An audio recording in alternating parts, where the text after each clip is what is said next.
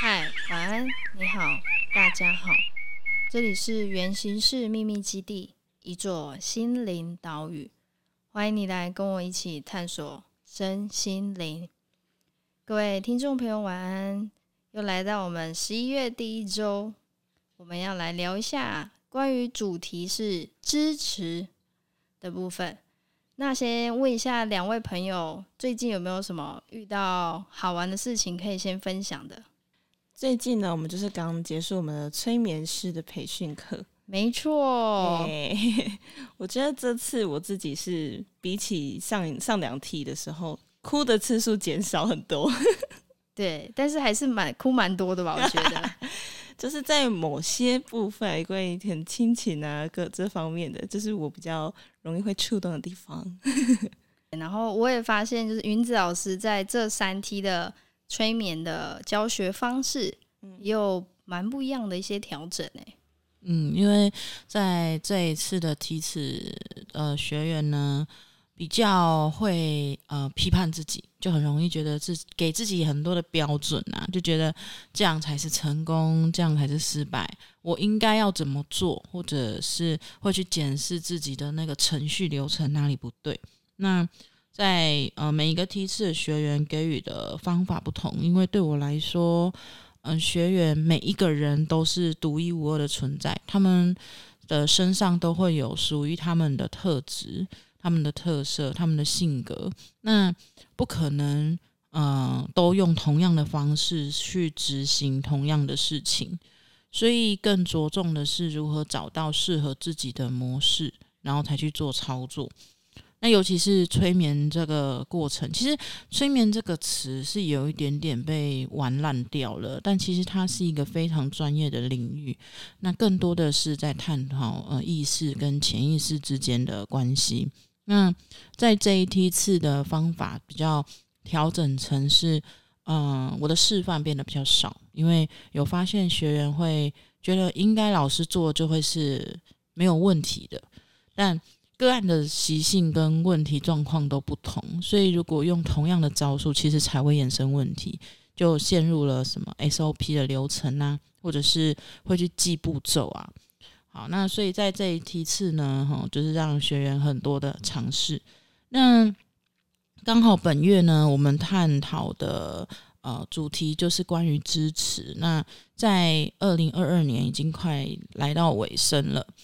我们大多时候都会用检讨的方式来去看待自己哪里不足，然后哪里不够好，或者是说我们又犯了什么样的毛病，然后有什么坏习惯。可是鲜少发现去支持自己每一个决定啊，就是我们所有的呃当下所有的结果，它其实来自你一开始源头的那个需要，就往往因为可能得到的这个结果不符合自己的预期或期待，就会去批判说啊，早知道怎么样怎么样。那我觉得每一次的呃结果都像是练习的过程，那这个过程它可以带给我们什么样的收获？自己去站在嗯、那个位置是很重要的，所以我觉得这个主题很棒，嗯，就是嗯、呃、伙伴们发起了这个发想，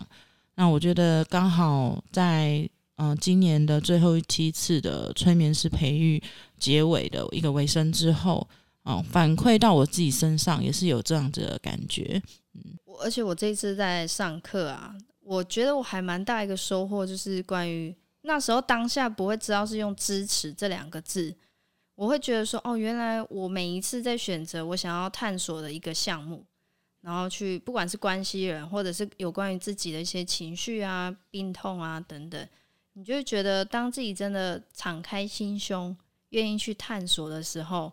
老师就上课就讲一句，就是其实催眠它就是给自己再一次的机会。嗯，对，我觉得那种感觉就是。”另外一个面向就是真的是支持自己，愿意回到当初的那个当下，与过去的自己和解，或者是疗愈那时候的小时候自己的一些创伤等等。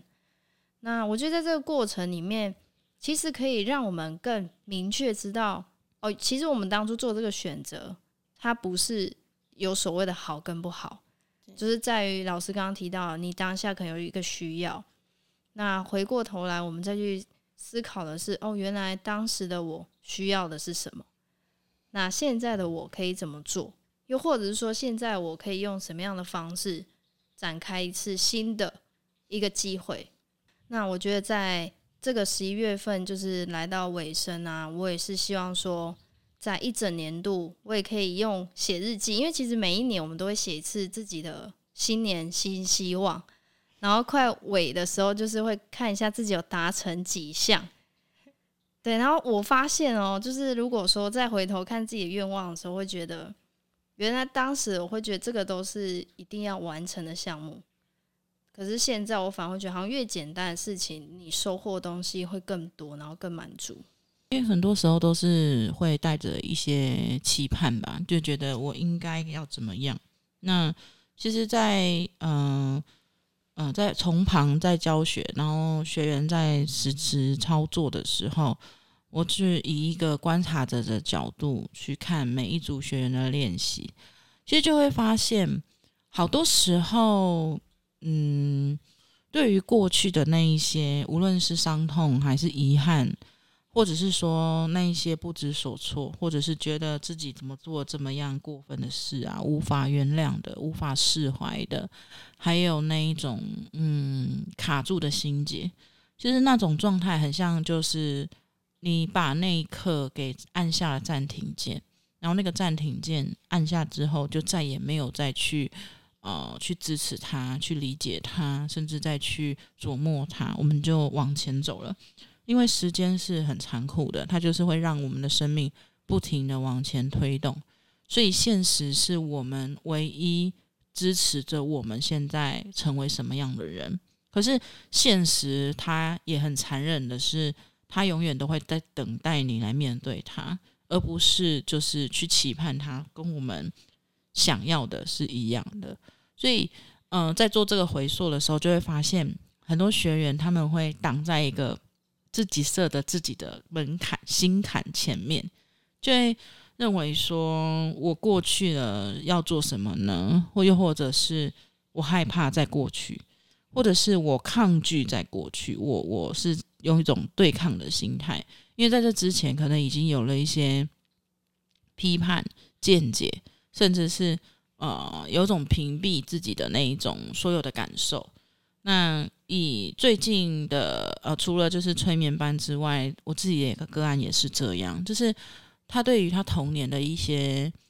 行为跟选择，他是非常非常的自责的啊、因为那时候他的父母离婚，就是婚姻出现了问题，然后他当时什么都想要，因为对于他来说。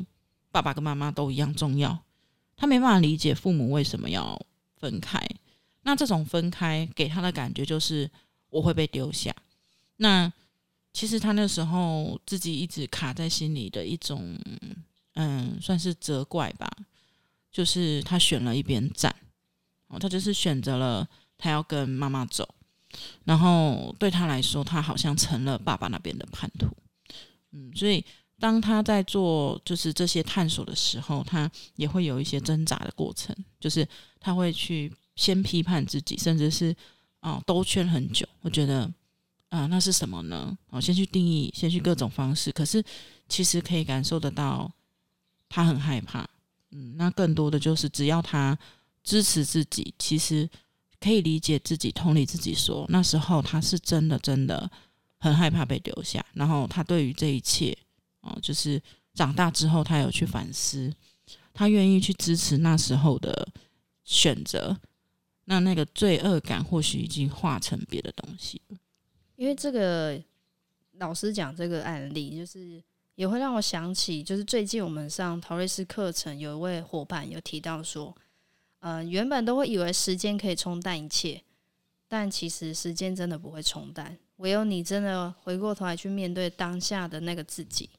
这件事情才会在你的心里面转化成另外一个动力，或者是另外一股能量，然后支持你继续往前走。我觉得这个给我的感受也还蛮深的，因为以往都会觉得哦，好了，当下觉得不要再去纠结了，时间久了就没事了。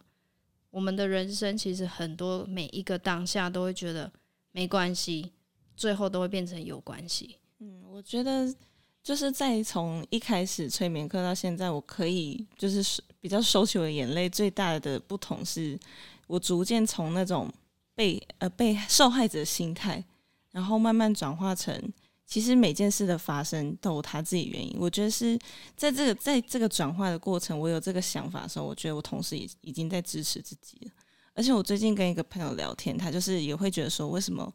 他明明没有做什么事或说什么话，为什么某些朋友他就是会突然不理他，或者是就是好像很多人最近都会遇到这样的感问题出现。然后我觉得。其实，因为我不知道他们到底发生什么事情，我只有问他说：“那你觉得你的感受是什么？”你先不要去管说你自己跟他之间真的是就是发生什么事情，谁对谁错？因为如果一直纠结在这里没完没了，那所有事情如果回归到自己身上，你看到就是这件事情要带给你的，你化成动力之后，支持了你自己。你就是支持自己说哦，我就是受伤了，我觉得不舒服，我怎么样？然后就像那时候在催眠的时候，我被就是有抽，很幸运被抽签到，就是给老师做个案，然后也是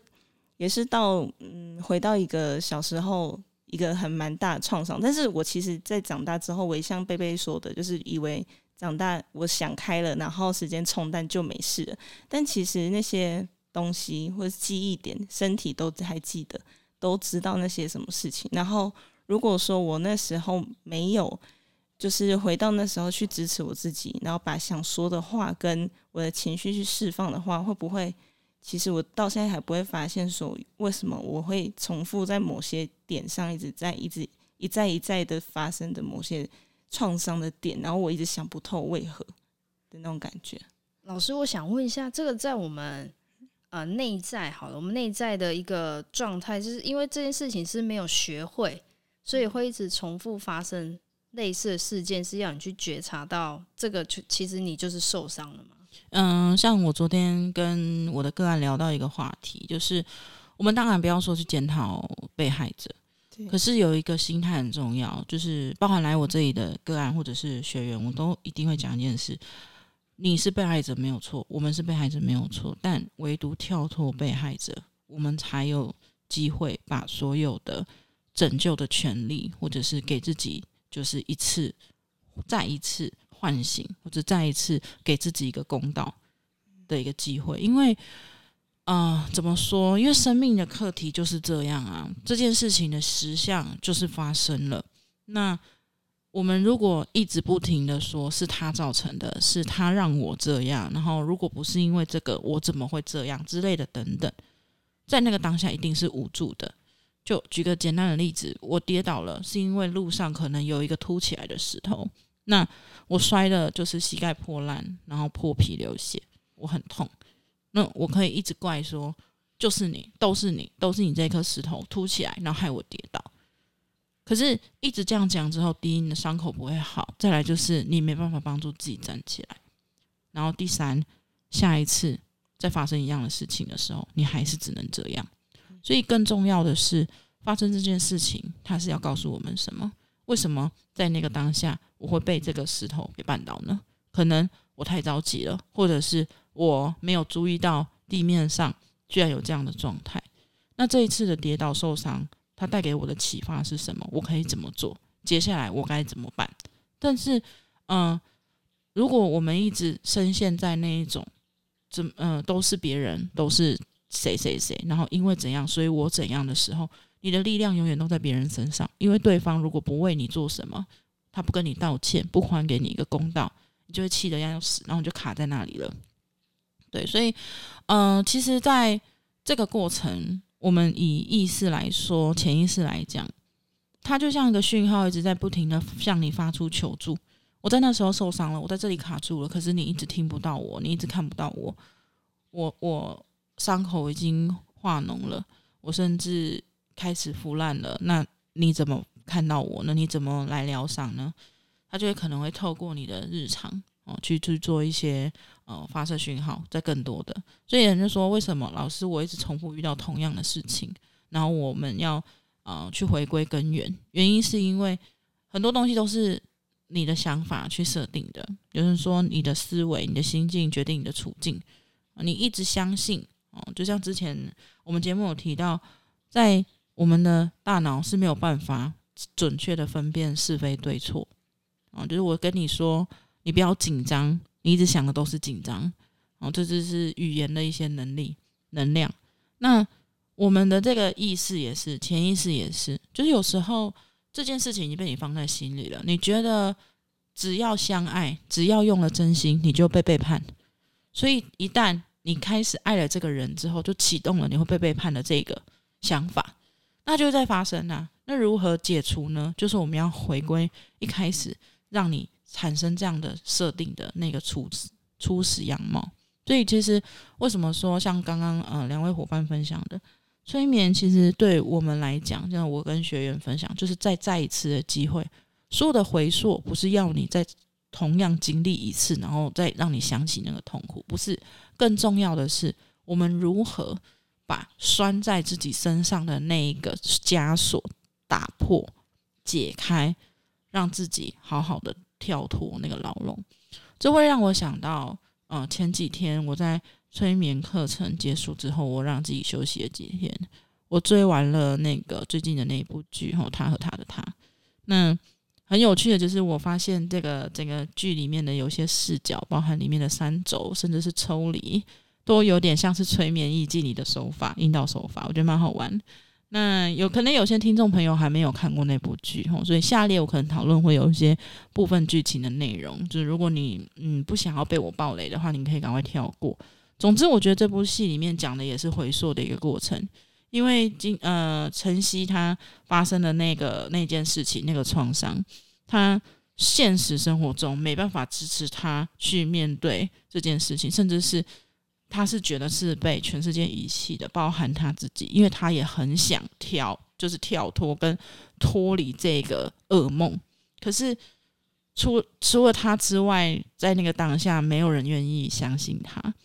那奔跑了好久，时间一样匆匆的流走。他的生命也是不停的往前推，可是他受伤的那一刻，他就停止成长了。好像前几集的节目里面也有提到，内在小孩他的形象会是以你那时候唤起你心里的那个心结，他的形象就是你卡住的那个岁数。所以每一次在做内在小孩探索的时候，他的形象可能都会不太一样，那他唤起的可能是不一样时期的心结。那那时候陈呃这部剧里的晨曦，他也是，那甚至他因为呃一些这些创伤，他有了一些解离的状态。他在解离的世界里面，他给自己好几次嗯弥补的，或者是补足的，甚至是他想要把他的想要放进了这个解离的世界，但最后最后他还是从现实生命里面去找到了那个出口，然后也让他义无反顾的。想要替自己真正的勇敢一次，因为这个世界只会不停不停的重播，可是不会反映在他的现实生活中，他是非常崩溃的。那我觉得，其实每一次愿意再一次的呃朋友们、个案们，甚至是学员们，都很勇敢，因为我觉得这是一种百分之百的愿意再回过头来，好好的去拥抱。然后甚至是接住那时候的自己，那这个你说是一种救赎吗？我觉得更多的是你愿意接纳这件事情发生在你身上，它要带给你的礼物是什么？无论是病痛，还是遗憾，甚至是一些伤害，我相信那都是成长的养分。只是成长的过程可能不如你想的那么的顺利，或者是那么的舒适。可是这个过程，你一定是有所收获的。我觉得大家真的可以去看这一部，因为我我刚开始看，其实一开始会觉得为什么他是用这样的一个拍摄的技巧跟手法，然后原本还想说有点不太能理解他想要呈现的内容，后来慢慢跟随，可能到第四集、第五集，我才觉得说哇，这跟催眠手法真的很像，包含就是真的三轴人位回到当下。然后拉时间轴出来，然后去跟那时候自己对话等等。我觉得真的在这一部呃台剧里面，真的是让我觉得很值得推荐给听众朋友们去，嗯、真的去感受一下，然后去理解说，其实每一个当下所发生的事情，回过头来去看它，你愿意去支持自己的时候，其实你已经跨出那一步了。嗯，我觉得，因为我是从第七集跟两位一起看的嘛，然后我觉得他还有一个。因为他解离之后，他不是会把人认错吗？就是比如说他那个当时协助他的警察小刘，然后变成其实是他男友。就是我觉得这其实，在日常生活中，你也可以去思考说，为什么今天会遇到这样的人、这样的事，其实都是跟自己心里的某部分是有所投射的。对，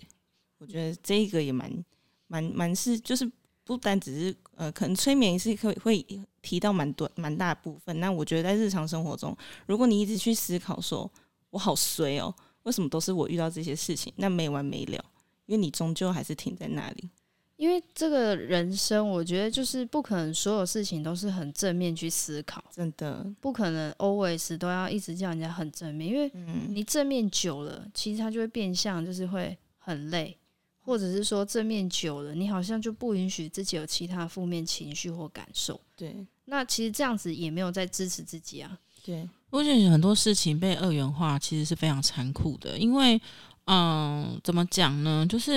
有时候我们谈论的正面、负面啊，我觉得它比较偏向是一种分类词而已，但它不是一种否定，或就是它是直接去定义它，然后直接下判断。因为说穿了。嗯，所有的东西它有不同的面向，你在不同的角度看到的结果一定都不同。那对于我们来说，正面跟负面到底是什么？就如同白天跟黑夜，有哪一个存在是不 OK 的吗？或者是如果今天我们的生活里只剩下白天，那我们的整个生态圈会变得怎么样呢？所以其实有时候反而是有了这一些对比，所以才能凸显我们所。拥有的这一些是什么？如果没有悲伤，就没办法衬托喜悦；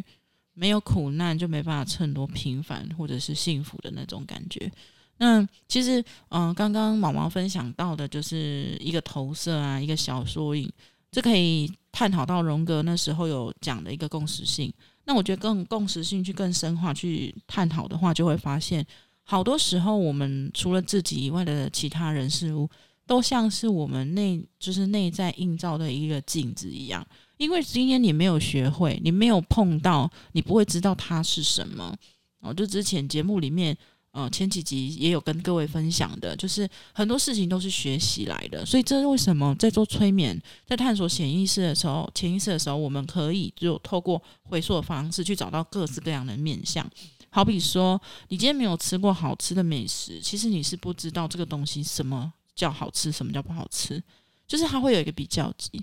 哦。所以，如果你今天看到了这个人，他在做这件事情，你知道他正在耍心机，你正知道他在说谎，你甚至可以从他的行为里面直接去解读，或者是下判断，觉得他是怎么样？会不会其实你自己也经历过这些，或者是这是你的行为，然后你反射了到对方的身上？那无论这是什么，更多的都是一种觉察。那昨天在跟那个个案在呃聊天的过程里面，他就有跟我说：“老师，可是我从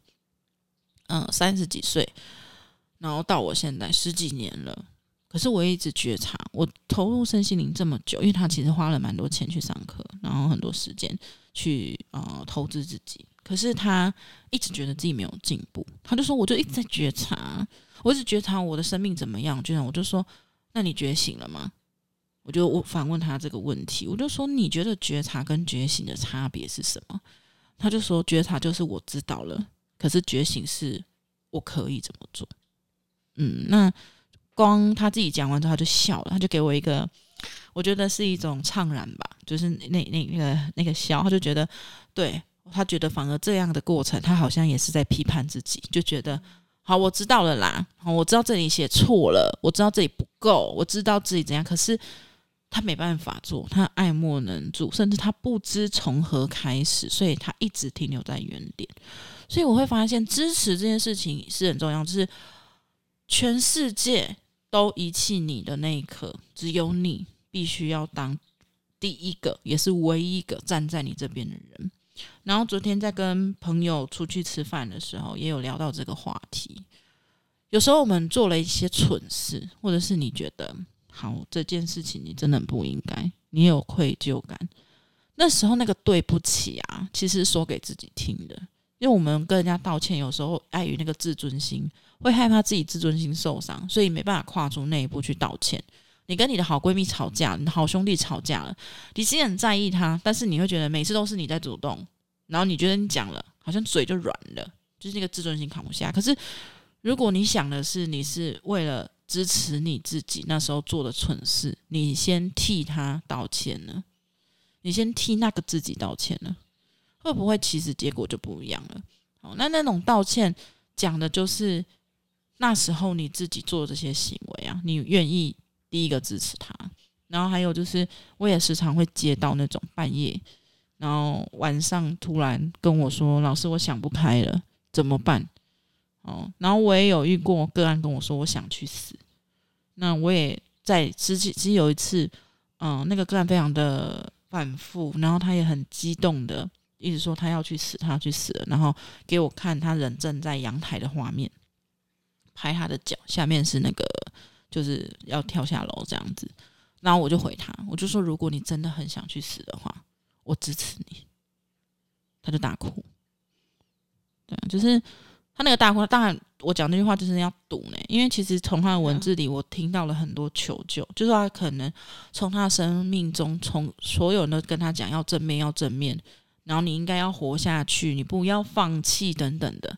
对，就是一个赌啦。当然这个很危险，不要去贸然做这样的事情啊，不要去刺激你的亲朋好友。只是这是这是在那个当下我下了判断，然后但会不会有更好的方式？我相信是有的。可是，在那个当下，我就直接这样跟他说，那个人就爆哭，然后就跟我说，其实他真的真的很想救自己。我说我知道，然后也有跟呃某些个案提过。你发生状态，或者是你陷进去，第一个你一定要是站在自己身边，把自己拉起来那个。那我就是第二个啊，所以很多时候我们都要是第一个去接住自己，允许自己接纳自己的那一个人。因为其实老师刚刚讲这些呃例子当中，我觉得我也会去想到另外一个面向，就是不管是跟自己的关系，还是跟你身旁的所有人的关系。你都要为自己负责任，就是要为自己的这个选择去做当责嘛。然后我就会思考到，为什么以往的我啦，过去小时候都会觉得哦，妈妈都是妈妈。比如说像我高中，我本来想读观光科，可是妈妈叫我读英外科，然后我就会觉得，可是这不是我要的欸。但是我为为为自己真的想读观光科去。极力的去争取嘛，没有，所以我就会变成是怪对方，然后会觉得是都是他们替我做好选择。但说真的，我觉得我没有好好的正视自己到底要什么，然后愿意为自己要的是什么去支持自己。对，这个也让我想到每一个阶段的选择都还蛮重要的，不然未来你可能就会去反思，就又如果又是怪别人的话。是没完没了啦。嗯，我觉得其实现在从过去到现在，好，也听了蛮多，就是包含自己经历的，还有身边的一些朋友，好了，他们可能就是看到你现在的样子或者是状态，会觉得哎、好好哦，然后或者是觉得你现在这样子很棒，还是什么，但是你不知道说做了这个决定之后要经历一些什么。那如果在这个时候，嗯。你没有在每个时候去支持你自己，所有所有的状态好了，那任何一一个人讲一句话什么，就可以深深打击你，击垮，击垮，直接，然后觉得是被说中了，对，然后我我觉得，但那个时候你就会完全，如果如果连你都抛下你自己了，你就就真的什么都没有了，然后也真的会成为别人口中的那个你啦，对，对啊，所以我觉得如果说。未来像现在在听的各位听众朋友，如果你有正好面临可能要选择一样你自己喜欢的事，或者是要做一个决定的时候，其实也可以去思考，你真的想怎么做？那你愿意为这个想做的自己去支持吗？然后去当责吗？如果你想好了，这两个答案都是很肯定的，那就去做吧，不要再犹豫了。好，然后再来就是啊、因为两位贝呀跟毛毛啊，还有其实十月也毕业了一批的实习催眠师。嗯、呃，如果说啊、听众朋友你是有需要的，欢迎可以跟他们去做接洽啊、因为现在他们有要拿取 NGH 的认证，然后要完成五位的实习个案。嗯，给他们一些嗯、呃、互相学习的机会。那同时，你们也可以啊、呃、尝试去理解，其实透过催眠，我们可以给自己如何的支持，如何再一次的机会，然后还给自己一趟就是新的旅程的体验。感谢云子老师，还替我们两位打一些广告，大家。对啊，因为嗯、呃，好像。在不理解的情况下，很多人会以为催眠是比较啊、呃、怪力乱神，或者它是宗教的某一部分。其实没有，它很科学的。嗯、那甚至其实，在很多国外在做啊、呃、心理智商专业的啊、呃、心理心理学心理智商，也会用催眠的方式。甚至是我很多啊、呃、心理相关的身心科的啊、呃、医疗业的朋友，他们也会进修这方面的专业。所以我觉得，其实它是一个很棒很棒的助人工具。所以，如果说你刚好有有一些需要，但是可能你还是想要透过先了解，想试试看的，实习催眠师是你很好的选择。那如果呃对于这方面的详细资讯呢，我们都会列在我们的资讯栏里面，这个呃 Podcast 这一集的资讯栏的内容，嗯，你就可以去做申请。那如果说聊到当者，因为其实之前有几位学院的朋友有问过老师。什么叫当责？那我觉得可以问一下，先问一下毛毛，你对当责的想法跟你的认知的理解是怎么样？我觉得当责是除了你自己分内要负责的东西，你把它做好、做完整、完成，你更多的是你去涉略，就是可能关于你自己，以你自己出发，你能做的，然后去。除了你现在手边的这件事情好，或是被指定的事情以外，你对于自己所有，就是关于你哦，还有你身边周遭的所有，你都是有去 take take care of 到的这些，我觉得就是当着。对我来说，我个人是觉得当着比较像是你对自己的责任范围内的事情要负责之外呢，你是不是可以有多一点弹性？跟多一点想象，说我还可以再愿意怎么样做，就突破自己责任以外的事情。然后你多愿意那一步，其实你就是在这为这一份关系，或为你正在做这件事情当责。这是我自己在从云子老师身旁上学习的这两个字的词汇。那当然，我们还是可以问一下云子老师，你对于当责，你有什么样的看法呢？其实我觉得当责跟负责都是很。个人化定义的呃一个价值的想法，价值观的想法。那我觉得两位分享都很棒。我个人会觉得，当着对我来讲，我会用一个形容词，就是有点像是说，我可以，我还可以做什么？我还可以做什么？像是当着。那负责就是我正在做好什么？那。有点像是我身为身心工作者，我在嗯、接触学院里的一切的时候，我负责的话就是当好每一次的教学，我把我的课纲啊拟定好，然后在教学的过程当中，可以协助每位学员去做突破跟尝试，就这样，只要他们可以开开心心的从这门课里面毕业结业，我就做好了我的责任。担当者更多的会是协助他，协助学院的学员，他们如何去突破自己，在这个过程里面如何啊、去协助他们去看到自己的盲点，甚至支持他们。有时候更多的会有一些呃后续的辅导，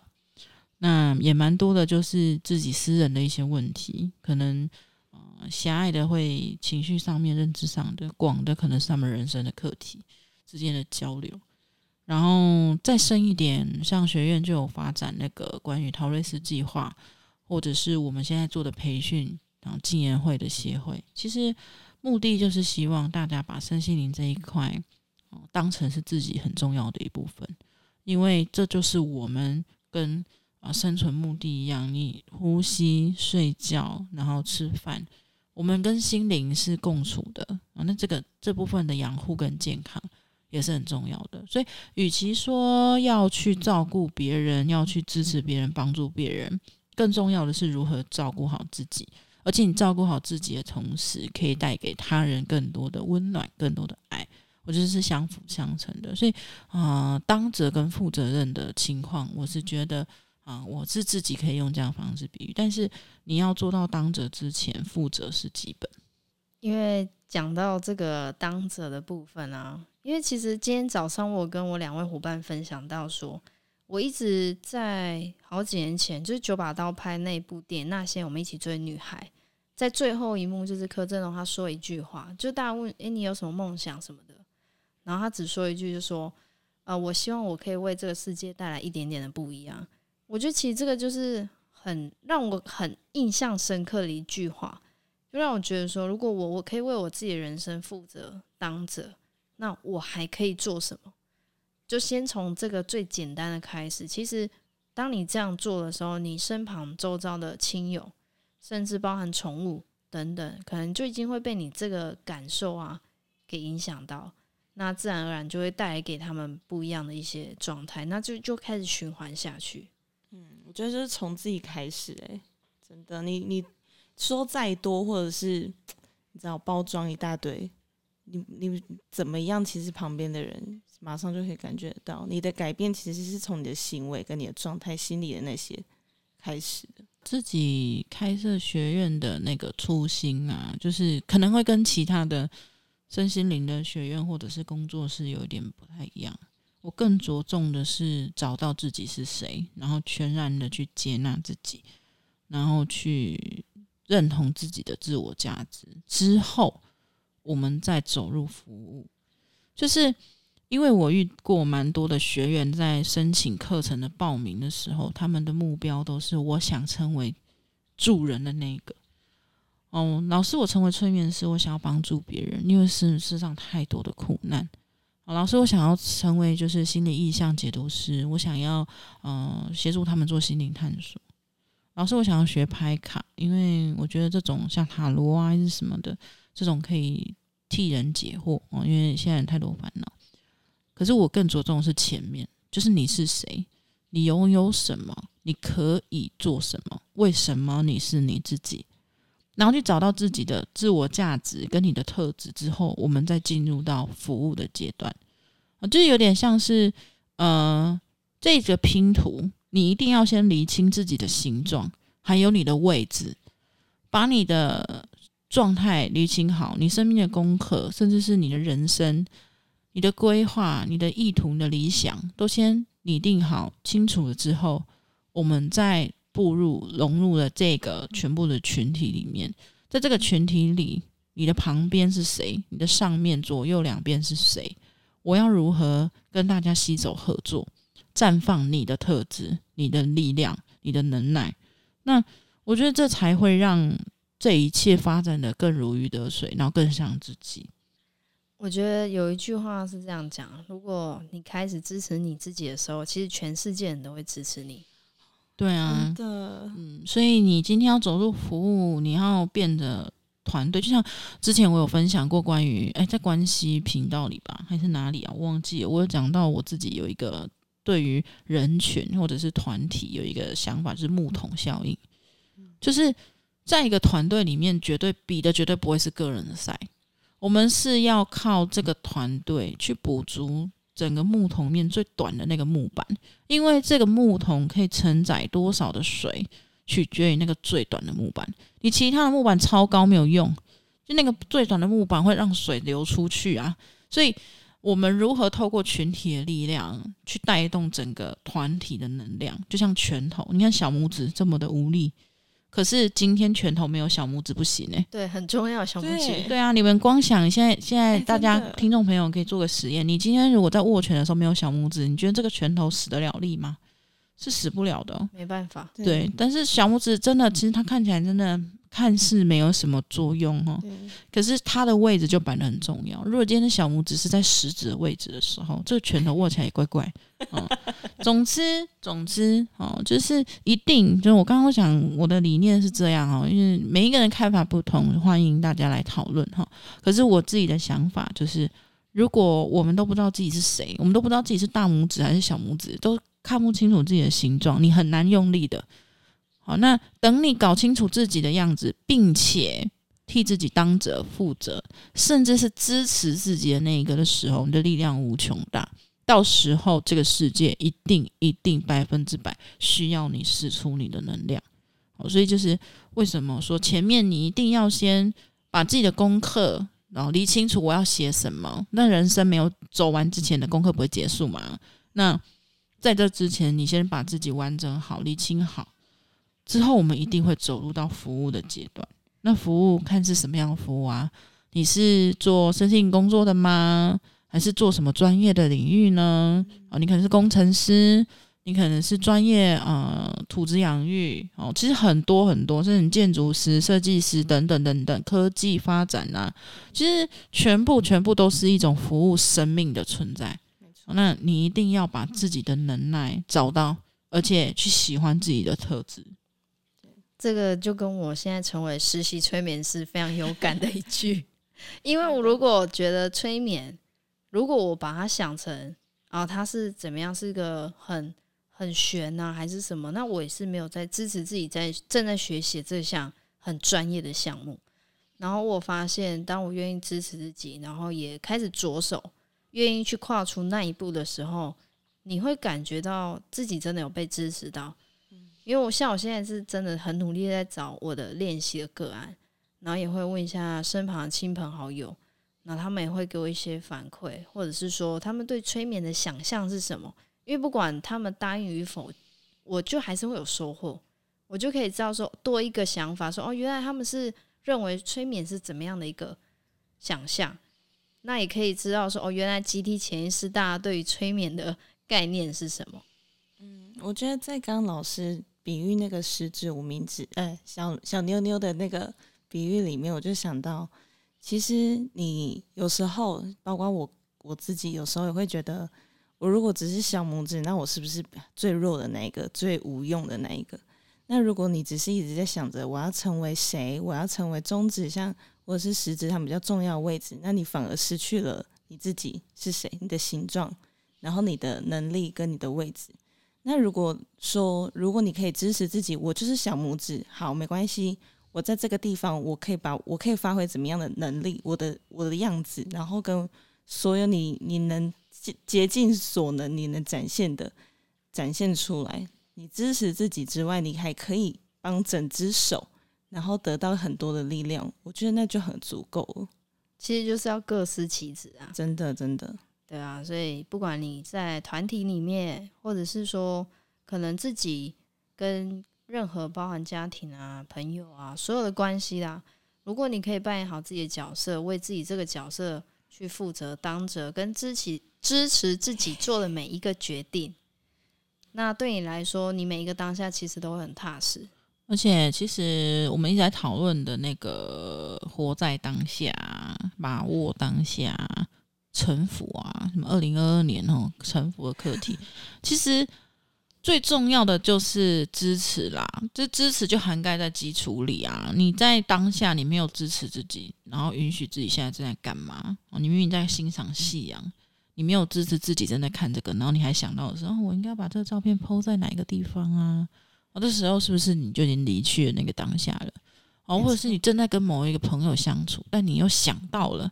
之前的什么什么事件，然后有些创伤发作，然后导致开始预设立场，然后就情绪颠翻地覆。那其实还有一个状态，就是你可能想做 A，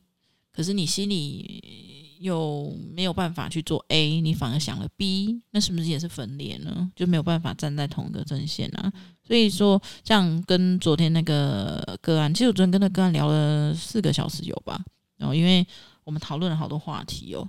嗯，有一个环节很重要，我主要是讲的就是，我们有时候会想，我们要从 A 点到 B 点，可是导航会莫名其妙带我们到 C 点，可如果你一直觉得天哪，我开车开了三个小时，我居然就这样子到了 C，然后很生气，一直不停的埋怨，那你真的浪费了这三小时哦。哦，那如果我们可以看到的是，我支持自己，对对对，我当初就是选择听了 Google 导航哈，业配哈，嗯，就是 Google 导航的那个路线，所以我到达了西点，所以呢。在这个路途上，我看到了什么不一样的风景？我原本习惯的是走 A 条道路，可是我现在却开拓另外一个新的道路，而且旅途中的风景又不一样，是不是你才真正的有所收获呢？不然那三个小时真的很浪费，甚至你会有无止境的那种情绪，哈，波涛汹涌也说不定。这一周啊，第一周我们就来聊到支持，那最后的尾声呢，就也送给听众朋友们：你是想做好一件事，还是想做好一个人？这是来自于我的一位前辈问过我的一句话。那这问题我其实想超久。那其实答案是什么？你知道吗？各位，就是把握当下。嗯，如果你还在想做好一件事，还是要做好一个人，其实你只要记得。把握那个当下的自己，支持那时候自己，这是最好的答案了。嗯、那尾声呢，我们一样请云子老师为我们带来催眠的引导喽。好，今天的催眠引导呢，我觉得佩如帮我们制作的这一个曲子非常的非常的贴切。好，那这个引导一样，就是要去唤起那个内在的你，你如何去支持？无论你等一下唤起的是什么样的意象。你会如何的陪伴他？你会如何的支持他？你会如何的感受他？好，然后邀请你们，呃，在一个你熟悉并且可以安静下来、不被打扰的空间。如果你正在执行高度专注的工作，请你按下暂停键，直到你结束你的手头上的工作之后，包含开车或者是你在工作，你都可以先停下来，嗯，再回来这个节目继续收听。待会呢，听到音乐之后，你可以自然的闭上眼睛。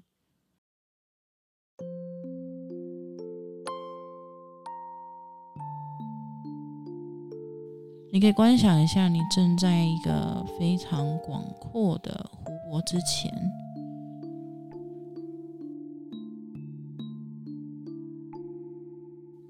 这个湖泊之前，你可以去感受你身处的环境。它带给你的氛围是什么？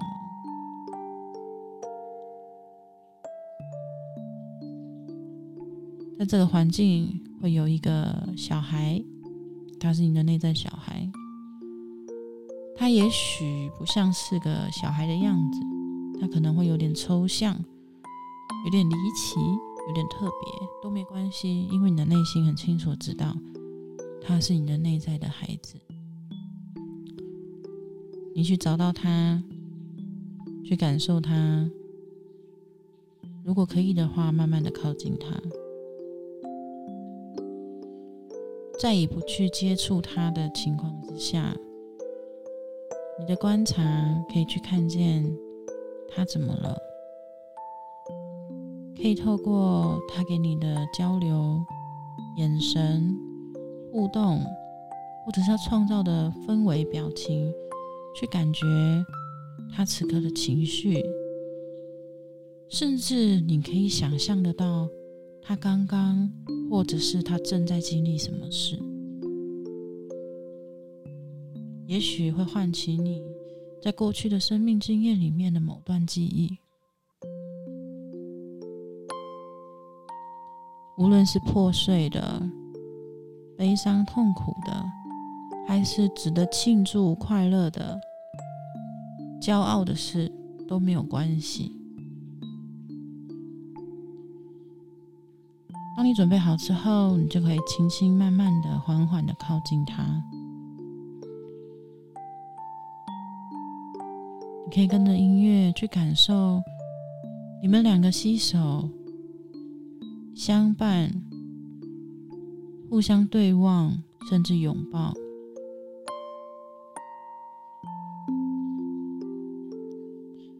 随着音乐，时间不停的往前推进，犹如你的生命不停的往前走。你如何去支持着自己，拥抱自己，安慰自己，跟接纳你自己。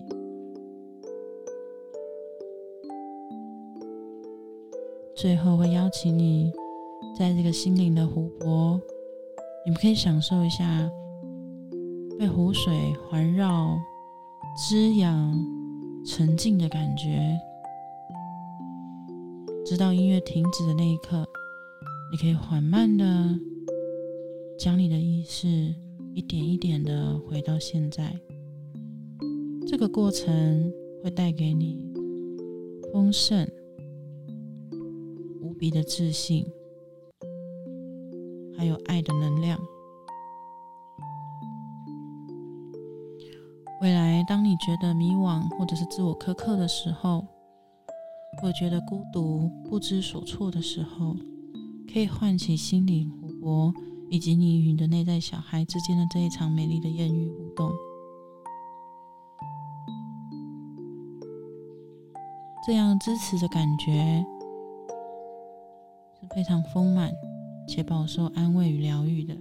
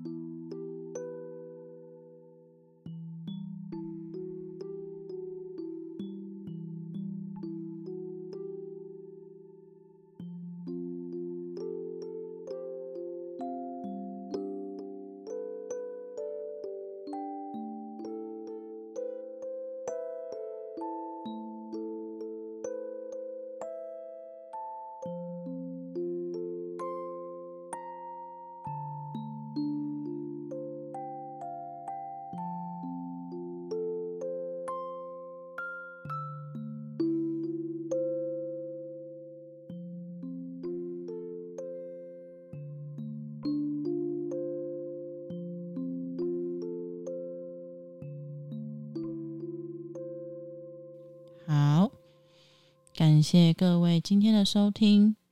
下周时间，我们来到植物温心室，很开心可以跟各位在这个节目里面相遇。未来如果有其他的想要跟我们聊聊的话题，或者是你有什么心事，可以寄一封匿名信给我们。如果你支持我们节目，可以点选我们节目栏的资讯里的赞助网址，啊，多多用铜板支持我们。感谢你的收听哦，那祝福各位晚安，晚安喽，晚安，拜拜。